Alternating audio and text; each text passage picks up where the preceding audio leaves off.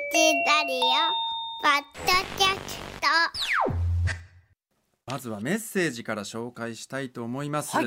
えーこちらの方は神戸市東灘区のお飯塚さんからありがとうございます。8時から伊集院静香さんの特集ということでとても嬉しいです。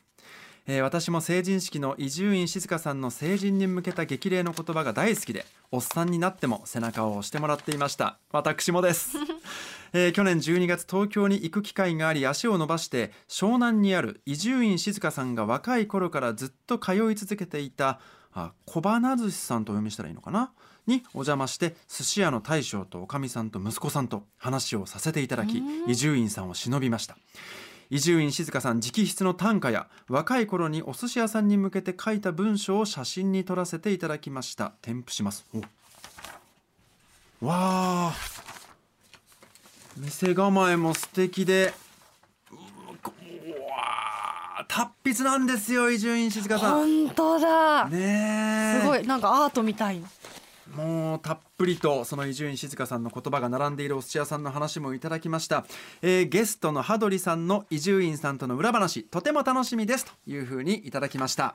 というわけで、えー昨年11月24日作家の伊集院静香さんが亡くなりました。私も伊集院さん大好きさまざまなツイート記事でもいろんな著名人の方が男女ともに伊集院さんに惚れていることがあーわかるわけだったんですけども伊集院静香さんとはどんな人だったんでしょうか？週刊現代の伊集院さんの連載「それがどうした男たちの流儀」を担当している編集者講談社の羽鳥亮さんにおつなぎをしてお話を伺います。羽鳥さんお待たせしました。おはようございます。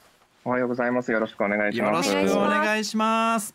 えーというわけで、もうリスナーの方も楽しみに、えーしてらっしゃいます。伊集院静香さんは1950年の山口県のお生まれで立教大学卒業、お野球部にも在籍していました。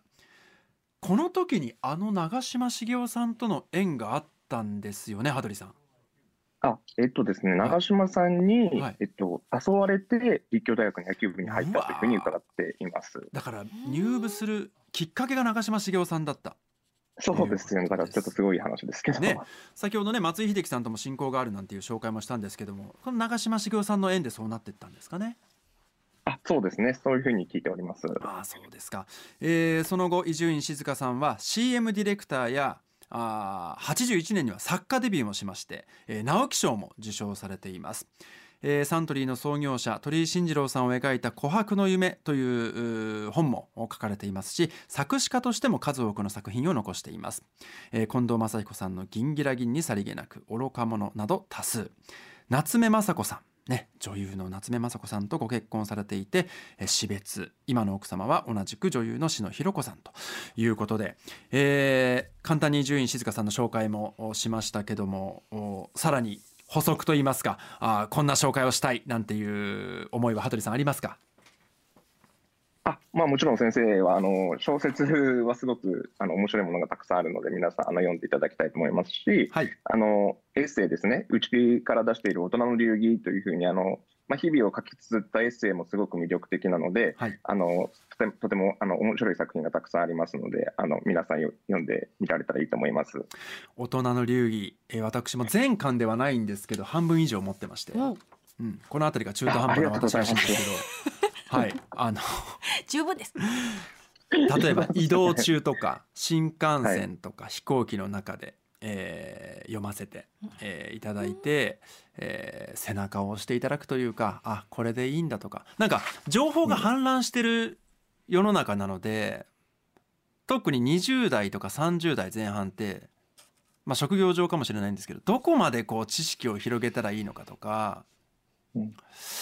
なんか迷ったりもするんですよね、人間関係とかもそうだし、うん。だそういう時に伊集院さんが知識なんてものはそんなものはあのなんだろうな必要ないっていうか漢字漢字が読めるのが知識なのかとか、そうじゃなくて一人で旅に出なさい。一人で歩くのも旅なんだと。それで五感を使ってかん、思ったことをお自分なりに消化すればいいんだ。そんなことをエッセイだったかなに書いてて、だからそのうん伊集院さんが全て正しいわけじゃないと思うんですけどああ正しいこれそうだなって思うことがたくさんあったので、うん。私はその社会人を進めるにあたってすごく伊集院さんに会ったこともないですけども感謝してる一人でございますすいません喋りすぎました。いやでも本当になんか迷いがある時に そういう言葉をかけてもらうとこれそれでいいんだよ。でそれをこうしたらもっと良くなるよっていう風に背中を押してくれる言葉がたくさんあるんですね。そうなんですよ、うん。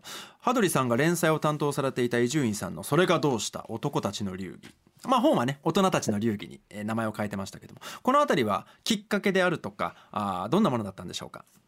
あすみません、えっと、は担当は私は途中からだったんですけども、はい。えっとですね、始まった経緯としては、えっと、当時ですね、うちの雑誌がすごくあの迷走していた時期なので、2009年7月に始まったんですけども、はい、その時期ですね、雑誌がすごい迷走していて、はい。あの要するに、週刊誌っていうと、皆さん、あの芸能人のスキャンダルとかすごくイメージされると思うんですけども、うん。要するにそれだけじゃちょっと、これだこの時代生きていけないんじゃないか、売れないんじゃないかっていうふうになったんですね。はい。で、その時に、あのー週刊誌をもっと別の路線にしたい、大人の読み物にしたいというふうに、うんうん。えっと、当時の編集長が考えたんです。はい。で、その時に、大人の男性向けに、あの、雑誌の顔になるエッセイを連載したい、連載したいうと。はい、いうふうに考えて、それを書ける人は誰だろうと。うん。いうことになった時に、じゃあ、あの、小説家の伊集院静香さんがいいんじゃないか。っていうところで、挨拶に行ったんです。はい。それでまあ、あの、当時の編集長はですね、はい。あの、私たち大人になっても、実は実際その観光、冠婚葬祭、はい。要するに結婚式とか、はい。お葬式とか、そういうところでどうやって振る舞っていいか、結構わからないんですっていうようなことをうん。先生に相談したんですよね。はい。先生が、あの、お前たちはそんなにバカなのかと。うんそんなの俺に聞くんじゃないと。いうふうに最初はおっしゃってたんですけども、はい。えっとまあ、なんとか説得して書いていただくことになったと。いうのが最初のきっかけなんですね。まあ、それがまず一つは表の理由です。はい。うんで、もう一つ裏の理由がありまして、はい。もう一つは、実は先生は、えっと、うちの会社に対して、すごくお金を借りていて借金があったんですね。あえ はい講談社に？い。はいえっと、それを返さなくちゃいけないという裏の理由もあったと思いうます。わーこれはこれはすいやなんかそのエッセイの中でも借金の話は出てくるんですよちょろちょろええでもそのねだどこの誰にまではもちろん 書いてないからうえーこれわーは今だから言える話ですか？そうです。あの、今だから言えますし、えっと、私が担当したのは結構もう晩年でしたけども、はい。完済するのを見届けました、私は。あそうですか。ああー。いや貯金はゼロであるってエッセイでも書かれてて。ええええ。あれそうですよどうやって。いやだからその返しだから借金してあね今そう返しながらだから貯金はたまるわけないですよね。そういうことでね。もそれもなんかある意味憧れるというかはあ。だって別に言っちゃったらだねえ誰のためのお金なのってそんなにお金貯めてどうすんのみんなって言われてる気がして、うんええ僕も年末年始は結構お金使いました。はそこに繋が伊集院さんを悼む気持ちで。えであの追悼文なんかもね、あのー羽鳥さんのもの読ませていただいたんですけど写真が載っててあはい、ありがとうございます。あれゴルフの時の写真だと思うんですけど伊集院さんってあれですね。はい。大きいですねあ、すごく大きいですね。あの、え何セ編集ンチぐらい？部にもよくいらしてたんですけども、えっと、180以上はありますね。182ぐらいですかね。はい。もう高野さんうんは。高野さん187 なんであ、えーそのお前でかいなって言われそうですけど言われたかったんですけどあの伊集院静香さんはどんな方でしたか羽鳥さんにとって？えっと、まず一つはやっぱりあの、裏井作家っていうふうに皆さんイメージがあると思うんですけども、はいやっぱり豪快なところがすごくあったと思うんですよね。その、ギャンブルがすごく好きで、はい。その、競馬とか競輪とかではい。バッとお金を使ったり、なんか昔の、私の時はなかったんですけど、札束を編集者に渡して馬券買ってこいとか、うん。そういう方もよくあったと聞いてますし、はい。あとよく銀座でも飲みに行ってパーッとお金使うっていうようなことがすごくあったんですね。ええ。あと、あの、作家ですごくあの連載ですごく忙しかったんですけども、うん。あの連載も何本も書いて忙しかったんですけども、はい。その執筆作業で徹夜になることもうん。よくあったんですけど、その徹夜した後にそのままゴルフに行かれるというような、はいはいはい。体力も元気。無尽蔵なような、昔ながらの。すごく昔ながらの本当に豪快な方だっていうようなところが一つあったと思うんですけども、はい。一方ですごくとても繊細な方はい。ですごい気遣いされる方なんですよね、すごく。はい。で、その例えば、なんだろう、私があのコロナ禍でコロナにかかってしまった時も、はい。すごいその家で自宅療養していたんですけども、はい。毎日電話くださるんですよね、先生が。はい。で、あなんか私だけかなと思ったんですけども、他の編集者に聞いたら、その他の編集者がコロナで寝込んでた時も、その人に対して毎日電話をされていたっていうふうに伺っていて、ーはいその要するに豪快な一方で、そういうすごくなんか人に気を使ってくださる、なんかそういう面があるようなあの方でした。あのーそれは孤独であることの寂しさとか心細さを伊集院さんは分かってらっしゃるから、寄り添ってたんでしょうね。そうですね。やっぱり伊集院さんも、その、弟さんをすごく若くして亡くされたはい、ってこともあるし、あの、一番最あ、えっと、前の奥様である夏目さんを若くして亡くされたっていうことも大きいと思うんですけど、やっぱりすごく、伊集院さん自身もすごく苦しんだ時期があったと思うんですけども、はい、やっぱりそういう人に、弱い、弱ってる人にすごく優しいというところがあると思いますね。うーん。あはい。のー講談社の羽鳥亮さんが何でしょうね今インターネットを使ってあの、はい表情も拝見しながらですけども本当に嬉しそうに語ってらっしゃるので伊集院さんに対する思いがね声色にもね今リスナーの皆さんに伝わってると思いますけども伊集院静香さんの「大人の流儀」っていうねあの単行本でも出てましたけど今何巻までいきました？えっと、今ですね、13冊目あそこまで行きましたところになりまか。す。はい。へえあの手元の資料にもいろんな言葉があってえっと、はい。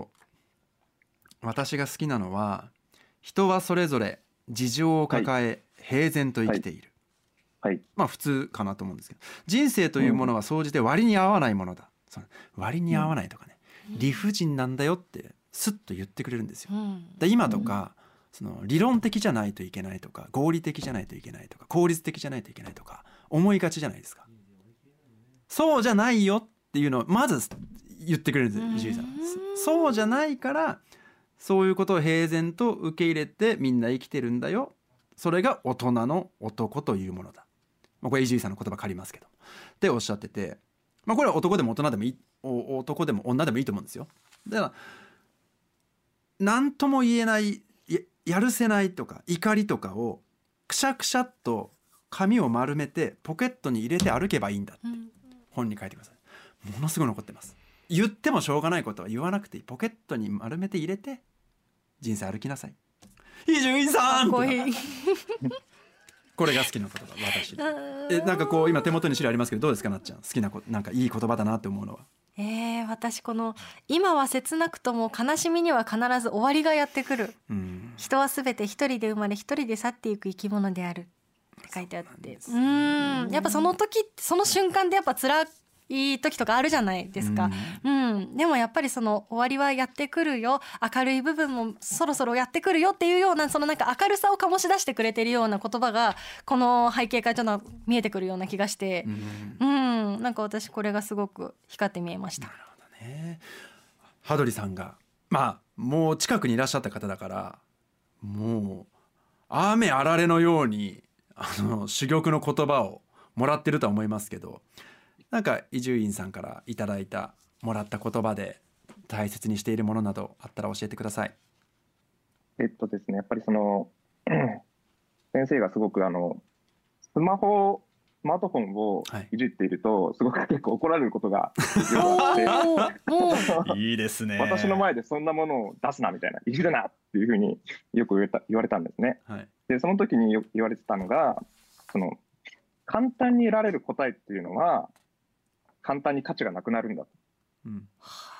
苦労して手にして手にした答えがあのあなたの人生において宝物になるんだっていうふうに言われたんですよね。はいだからすごくそのよく先生苦労は勝手でもしろっていうようなことをよくおっしゃるんですけどもはい。その何でもかんでもその簡単にやるなと、うん。その苦しい道を行きなさい。その方が実はいろんなものに出会えるんだっていうのがあの私がもらった言葉です。ごく印象に残ってるものですうね。ねうん。なかなか実践するのってすごく難しいですけども、うん。そうですか。うん。でも私は結構これまでの人生まっすぐ行かない方だったんです、だから回り道して回り道してでなんかようやく掴んだものとかそういったものがあるので今の言葉がすごく響きました。そうあの、羽鳥さんのねその編集者としての追悼文の最後の部分であの少し回り道をしてからそちらへ伺いますっていう風な締めをされてて羽鳥さんが。それもやっぱり伊集院さんからいただいた何かから出た言葉なんだろうなと思うんですけどもそのあたりはどうですか？あそうですね。ほんまさに先生その回り道をしなさいってことはよく言われてたんですけどもあの本でもそういう本がありました。あの道草先生っていううん。あの夏目漱石を書いたはい。あの作品があるんですね。え。でそれは要するに夏目漱石っていうと今では本当に大文大文豪っていうか天才作家っていうようなあのイメージがあると思うんですけどもあの伊集院さんはそうではないというふうにおっしゃって、うん。その夏目漱石もすごくいろんなところでつまずいて苦労したからこそああいう大きな作品が書けたんだっていうふうにおっしゃってるんですね。うんうん。なんでまさに道草しろとか回り道しろっていうのはまさに先生のあのテーマだったかなというふうに思ってます。うーん。なんかこうやって言うとなんでしょうね、えーラジオを聞いてる方が伊集院静香さんのことを成人のように思うかもしれないんですけど絶対違うんですよ。うん 会ったこともないのにもう読んでたらわかるんですけどあの私も散々悪さをしてきたみたいなことも書かれてて、まあ、銀座で飲み歩いた話だとかあーなんかそういうなんでしょうねでも嘘なくこういう素敵なことも言えるし嘘なくくだらないこともエッセイに載せたりとか私が好きだったのは別の週刊誌で申し訳ないですけど人生相談のあコーナーもよく拝読してて「週刊文春」で「悩むが花」っていう。でこれ人生相談なんですけどこれもまたねもう結構真面目な質問にもくだらない一行で返したりとかこれ気分じゃないのみたいな。先生の気分でやってないかみたいなのもすごく楽しくてだからなんかこう素敵な言葉をもらいたいから読むんじゃなくて読み物として本当にこうまた「週刊現代」のそのねあの男の流儀大人の流儀とは違った部分の魅力もうん。違った週刊誌ではあってなんか人間臭くてどうしようもないこともされてきたんだなみたいなのうをん。思ってまた好きになりました僕は。なんか、やっぱ総じてその先生の言葉とか振る舞いとかで人の気持ちを楽にしてくれるうん。ねそういう方だったのかなっていうふうにちょっと感じました。そうですようん。ね人間臭さものすごくあったんじゃないですか？あそうですね。やっぱりあの 先生結構正直言ってやっぱり寂しがり屋なところがあったかなというふうに思っていて、はい。あのよくあのツイート文にも書いたんですけどもはい。あのよく電話であの今日飯行けるかみたいなはい。ふうにかかってきたんですけどちょっとどうしてもやっぱり当日に言われるといけない時もあるんで、ええすいませんちょっと今日はあの別の仕事があるんですみたいな話をすると、はい。すごい なんだとこの野郎みたいな原稿入れないぞブチみたいな。怒っちゃった。へよくあったんですよね。でも、でもなんか裏表だと思うんですけども、はい。なんかそういうやっぱり繊細なところがあるからこそ、やっぱりなんか優しい面もあるのかなというふうには思ってます。そのプチって電話切られて、はい。そのなんでしょう翌日以降というか次以降大丈夫なんですか？あ、それはそうなんです。大丈夫で、あやっぱりほらそれがいいですよね。あのもう原稿書かないとは言うけど、うん。あの絶対あの実はもう今まで一回も締め切り遅れたことない。わ。っていう。ええ絶対きっちり守るんです。あの例えば要するにやっぱり作家の方だとすごいあのかなりギリギリの方とかはい。もうあのいらっしゃるんですけども、はい伊集院さんはもうそういうことは絶対なくて必ず時間内に出してくださるっていう。そうですか。はい、ええあの成人の日ということで私も伊集院静香さんを改めて思い出して、えーこのコーナーをやらせてもらってるんですけどもあの成人の日にいつもねサントリーさんの広告に新成人へ向けての言葉がありましたけどもね亡くなってしまったので今年以降はっていうふうになるんでしょうがこの辺りのお伊集院さんの思いとかっていうのも感じてきたと思うんですけどもその辺りはいかがでしょうか？あ、実はあの、先生、今日ですよね、成人の日は。はい。あの、生前に最後書かれてたみたいで、え？あの、はい。最後の言葉として。新聞広告が今日、はい、あの、出て、出ているのかな、もう、出てるみたいなので。あ私が新聞をめくってるところにはねちょっと見受けられなかったんで。まだないですか？あいやいやだから私がはい。ちょっと調べ足りなかったかもしれないんですけど、あそうですか。えー、読みたいな、はい。え、はい。今手もあったりします？その言葉は。羽鳥さん。あ、今ですね、えっと、読んでも大丈夫ですか、これは。はいお願いします。むしろ。えっと、誇りというタイトルではい。今出てますね。えー新成人おめでとう。えー今日から君は新しい道を歩んでいくことになる。この道には懸命に生きる人の誇りがある。誇りを持って生きること。それは私たちの務めである。えー誇りとは何か。それは信念を持って歩いていくことだ。えー今まで同様、誇り高い道を全うしてくれ。大勢の人がそれを望んだように、あなたの、あなたもまた自信を持ってその道を歩んでほしい。えーそこには必ず生きる喜びがある。君の人生の肝心がある。さあ頑張って私たちの明日に向かおう。えー大切なものを抱いて進むんだ。伊集院静かっていうふうにありますね。うーんもう最後の言葉と言ってもいいかもしれない新成人に向けての言葉ですね、はい。誇りと信念というか誇りとは何かそれは信念であるってことですよねはい。だから信念を確かなものにするための旅がこうこね成人になっても何歳になっても続くのかなというふうに改めて思いましたけども。羽鳥さんはこの文章を見て読んでどんな思いになりましたか？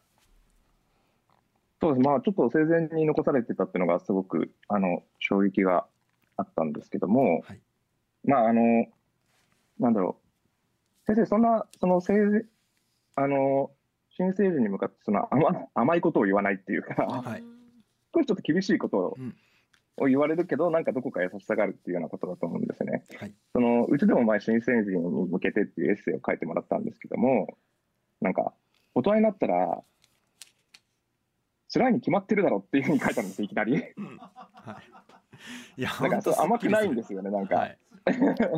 なんかそこがすごく僕は好きで、はい。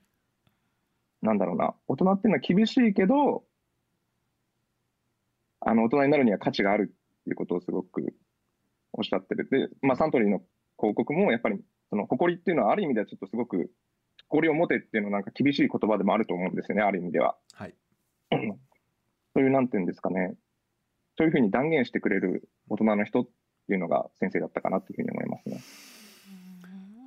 このあの伊集院先生の成人に向けての言葉って毎年さまざまな言葉を綴ってらっしゃったと思うんですけどそれっていうのはその世の中の流れとか世相とかそういったものを反映というか組んで先生が今の若者たちにこう届けたいっていうふうに綴ってらっしゃったんですか、あ、そうですね。うんそれで、ちょっと裏話ですけど、はいあの、苦労されてたことがあって、要するに成人が18歳になったっていうのが、うん。うん。あの、そうですね。18歳になった時に、おそのそれまでサントリーの国って、新成人の国ってお、お酒を飲む、うんうん。お酒が飲めるっていうのをテーマにしてうんうん。書いてらしたんだと思うんですけども、その18歳ってまだお酒飲めないからどうしようって言ってすごく悩んでたのはうんうん。記憶に残ってますね。うんあ すごーくねえ。あの自分の言葉で書かれてました。だから本当に。うんうんうんうんうん。だって板垣なっちゃん泣いてますからね。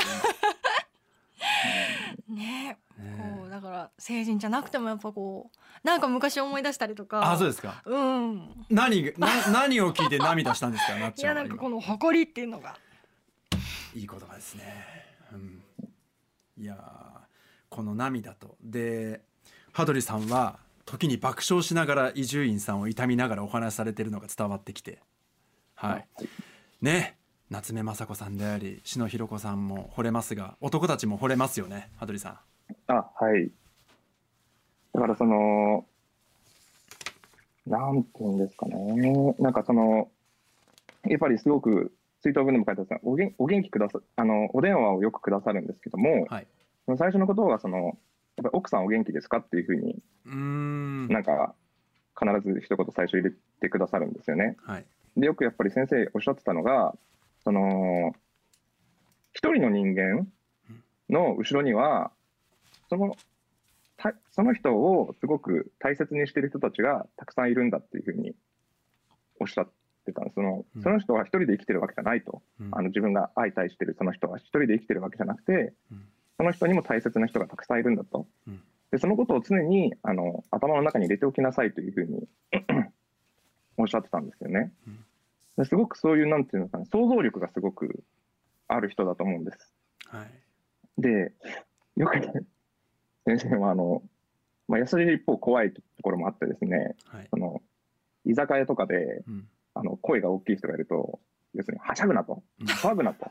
いうふうにもうねギャップですよね。怒られるんですよね。はい。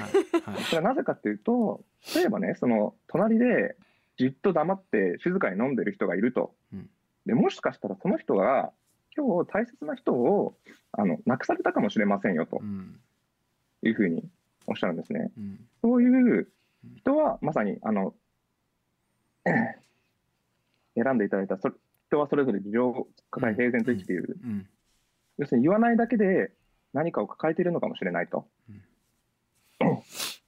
だから大人ははしゃいじゃいけないんだっていうふうにおっしゃるんですね。だからそのちょっとなんか居酒屋で騒ぐなとか言うと、はい。そのなんかうざいおっさんだなとかうん。思うかもしれないんですけども、その裏にはすごい深い人間を見る目があるんだっていうふうにうん。思ってますね。そういうなんかやっぱり人を気遣う力っていうのが先生のやっぱり持てるところかなというふうに思ってます。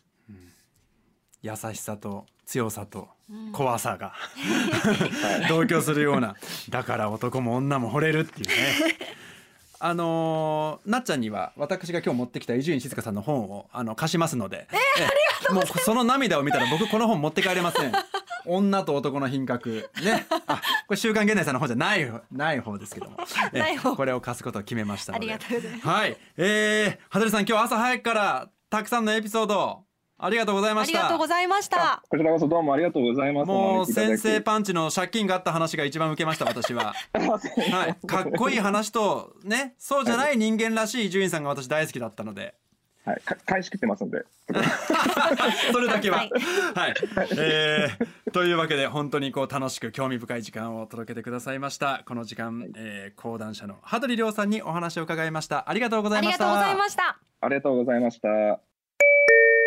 伊集院静香さんのね話で、えー話のダイジェストは盛り上がりました。皆さんからメッセージもいただいています。えー講談社の羽鳥さんのお話とても染みましたというのは川西市の匿名希望さんです、えー、あー香織さんという下の名前は OK ということですね、えー何よりなっちゃんの涙。何の悩みもないように見えてたなっちゃんがそうじゃなかったんですね。ごめんなさい。かっこごめんなさい。なんだかジーンときましたなっちゃんの涙を引き出したこの企画高野アナ素晴らしい。ありがとうございます。伊集院さんの知らない部分がいっぱいで驚きました。ちょっと辛口な面白いおじさんだと思っていましたが本当は優しさにあふれた素敵な方だったんですね。今年の年始に聞くふさわしい貴重なお話でした、ありがとうございます。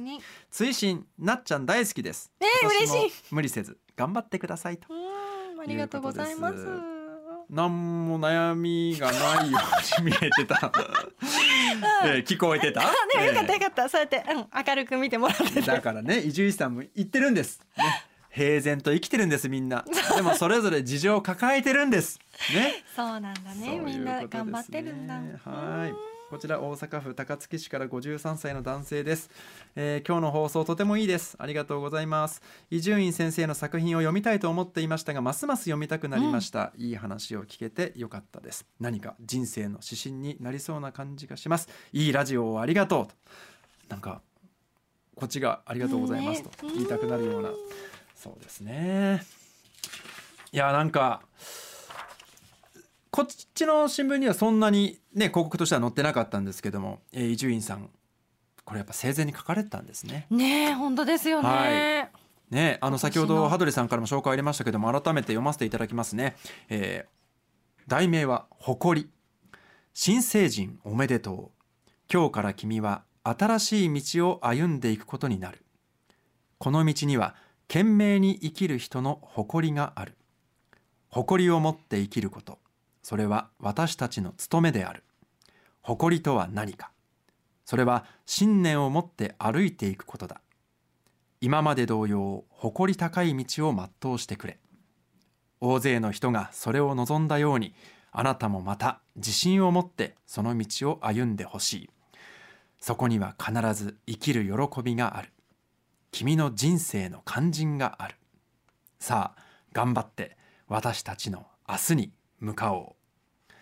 大切なものを抱いて進むんだ。伊集院静香いいですね。この題名の「誇り」っていう字と最後にね高野さんが読んでくれた「大切なものを抱いて進むんだ。伊集院静香」っていうこのね3つの字は直筆でそうなんです、ね書かれてますね。ねえ。本当にいい言葉。ね新成人の方も自信持っていいですよね。だって20年生きてきてるわけです、あ18年か今は。ね。その18年を持ってまたね一つ一つ積み上げていけばいいと思うんで、うん。はい。私なんかもう全く大人と呼べるような今でもかもしれませんけどもそんな人間じゃなかったのでそれでもやってこられてるんでうん。ね。あの自信を持って、えー進んでほしいなと。うん。なんか改めてこんな日だから思いましたけども。本当ですよね。ねえ、というわけでもうね、えー明日は尾形祐介アナウンサーがしっかり大人の放送をすると思いますんで。ですよね。はい、うん、大丈夫ですよね、はい大丈夫です。うん、そのあたりにあまり乗ってこなかったなっちゃんが今不安になりましたけど。私プレゼントまた言ってないかなとそうです。思ってて。えーメッセージをエンディングで紹介した方にはクリアファイルをはい。プレゼントしますのでそちらも楽しみにお待ちください。いやー私大演何度かしてますけども今回が一番あっという間でした。あ本当で。ありがとうございました。なっちゃんのおかげです。